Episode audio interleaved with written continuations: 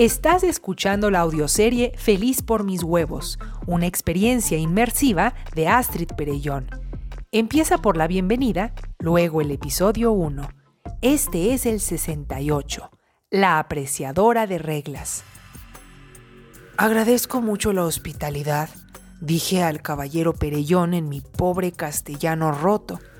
Con una inclinación como aprendí de ellos, vestido con las prendas que insistió que me llevara, una espada, un caballo, me sentí la antítesis del hijo pródigo, porque estaba abandonando a mi padre hebreo, cabalista, alejándome cada vez más de Egipto, quizá buscando a mi madre, no, no, no alada sepulturera o feja, como le llamaban todos en esta casa, sino a mi verdadera madre, Isis, mirar bajo su velo, hacerle preguntas, encontrar mi destino. Tras comenzar mi jornada con la criba bajo el brazo para no perderme, noté que una silueta me había estado siguiendo. Hábilmente continué, no dándome por aludido. Y esperé hasta que salí de la ciudad. Mi ruta sería larguísima, pero mi voluntad es mi acero. Cruzaría la nación de los galos para después embarcarme al norte, como designó el Davud, aquel cuyo nombre significa el amado y que con su calidez enderezó mi camino. Me pregunto si el Davud no sería el mismísimo ancestro de Mahoma y de ahí su infinita sabiduría. Centré ahora mi atención en el camino solitario, solo para confirmar que la silueta sospechosa seguía detrás mío, bastante lejos. Me detuve en lo que parecía una acacia, aunque no podía hacerlo, pero quizá era la añoranza de lo conocido, pues con la madera de ese árbol construimos embarcaciones mi padre y yo hace tanto tiempo. Me arrimé ahora a la acacia conocida, que no era acacia, y aguardé. Una larga hora después, el caminante pasó junto a mí extraviado. Se sobresaltó cuando me miró. ¿Que no había notado mi caballo y mi parada estratégica en este árbol? Se descubrió el rostro. Era Beatriz, la doncella de Feja. ¡Ay! No te vi deteneros. En realidad no veía mucho desde allá. Permanecí en silencio hasta que me revelara su intención. En realidad no veo muy lejos. Las otras suelen decir que es por andar metiendo la nariz donde no me llaman. Me quedé pensativo sobre el origen divino para quien es corto de vista, pero tampoco quería asustarla con una condición con la cual parecía andar por la vida tan despreocupada. Soy Beatriz de Almudena. Atsu. Sí, lo sé. Te he observado estudiar con el amo y te preguntarás qué hago tan lejos de casa. Bueno, pues que me he escapado. Me parece tan fascinante conocer otras tierras y no quiero llegar a vieja sin haber vivido una aventura. Además, desde la desaparición de la señora Feja, pues no hay mucho que hacer para mí, ¿ves? El amo me ha pedido que me apostille en un sitio de la terraza y no dejar de vigilar para avisarle en cuanto la señora regrese. Está destrozado. No quería aumentar su dolor confesándole que no veo ni jota de lejos. No puedes viajar conmigo. Lo imagino, no sería apropiado. Por ello he decidido viajar a varios metros y solo en caso de que estuviera en algún apuro, pues eh, podéis apoyarme con tus conocimientos de la espada. Recordé el horrible pasaje cuando viajé por meses a distancia de El Davud y Feja.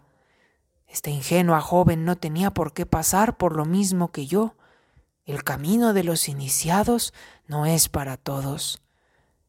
Si algo había aprendido de Fija, es que todas las visiones de mundo son igualmente proveídas por el Padre. Cada quien recibe lo que pide, y solo pides lo que tu visión de mundo te enseñó que es posible. El hada sepulturera no había querido desviarme de mis estudios, pero sí me había confesado que ella no tenía visión de mundo. El Davud las tuvo todas y las repudió llaman a mi visión de mundo con el nombre de magos de otros tiempos. Me fue fácil saber el de la muchacha, por cómo seguía su inspiración. Es hija del profeta Abraham.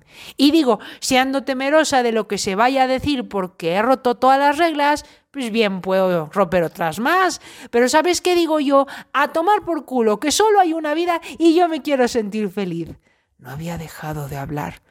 Este sería un camino muy interesante para mí entender cuál es el propósito de este giro de tuerca. ¿Qué tiene ella que enseñarme y por qué se cruzaron nuestras sendas? Dije entonces, Beatriz, aprecia lo que tienes. Y si aprecio el techo, la comida, el vinito, pero una tiene que vivir. Sé que por mi corta vista difícilmente alguien pida mi mano. ¿No es curioso cómo no poder ver más lejos de mi palma me hace desear conocer todo más allá?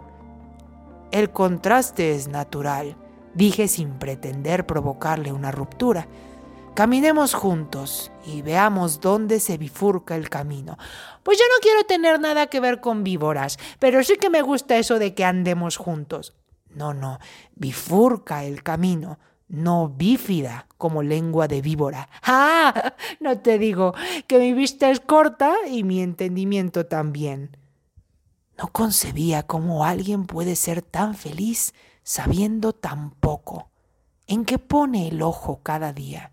¿Cuál es la razón por la que se levanta? ¿Solo para atender a sus amos? Se trataba de alguien que nació en la visión de mundo de Pavlov como yo, pero a ella la vida la llevó hacia Abraham. ¿Por qué? ¿Cuándo te diste cuenta que no eras igual a otras? Ay, el día que conocí a Leonora, ¿sabes?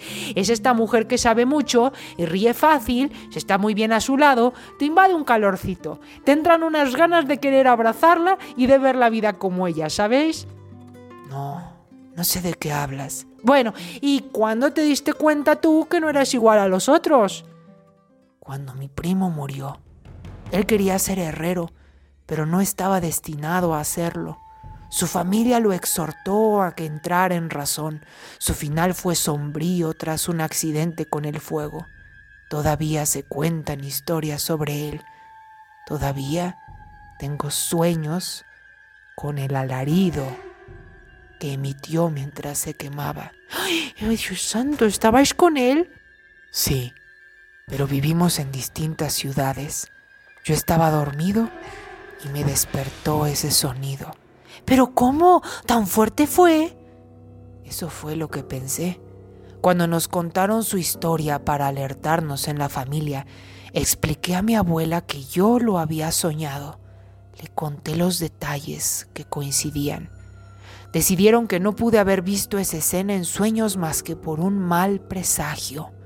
Mi abuela quiso distraer mis pesares, contándome qué vocación debería adoptar, pero no la escuché.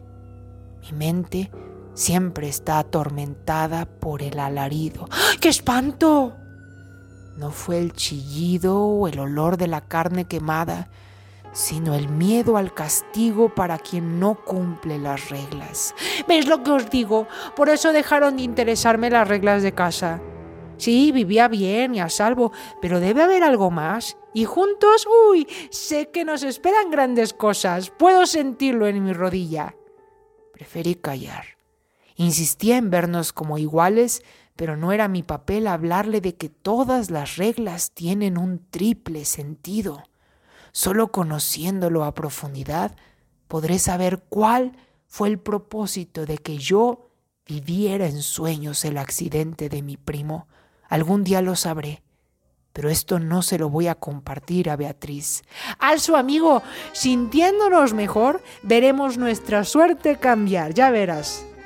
Rodé los ojos, pero no me vio.